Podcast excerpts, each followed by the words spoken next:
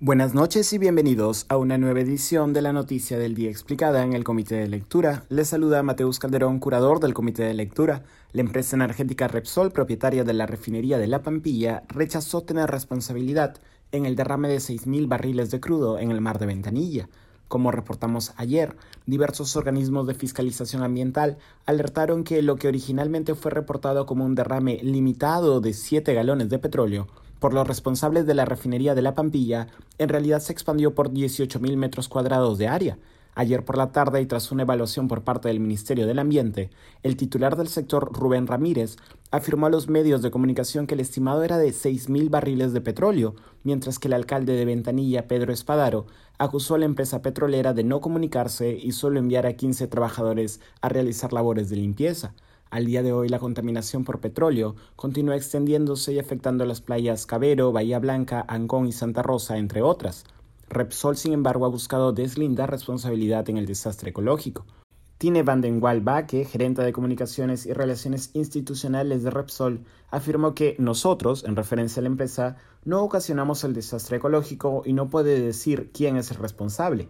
El derrame se dio durante las labores de carga y descarga de crudo en el buque tanque Mare Doricum de bandera italiana el sábado por la tarde, según la funcionaria de Repsol, horas después de la erupción de un volcán submarino en Tonga, Pacífico Sur, se comunicaron con la Marina de Guerra del Perú y ésta les indicó que, cito, podían proseguir con la carga.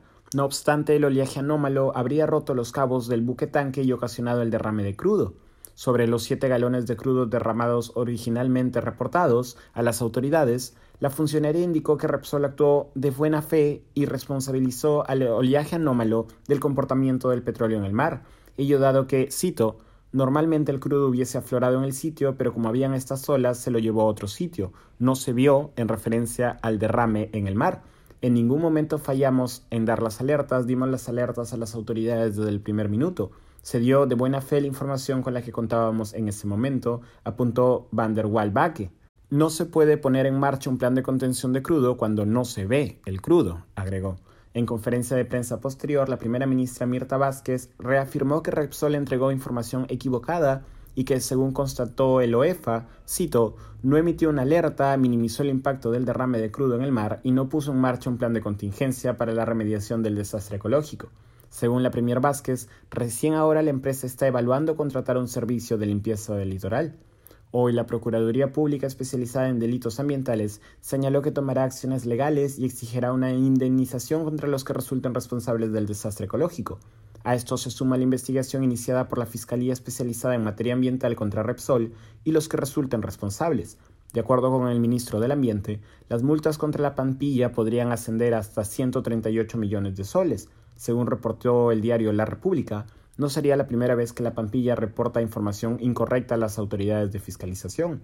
En el año 2014, el OEFA sancionó a la Pampilla por, cito, presentar información inexacta en el informe final de un derrame de crudo producido en febrero del 2013.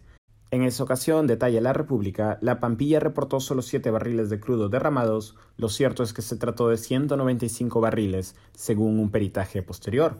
Esto ha sido todo por hoy, volveremos mañana con más información.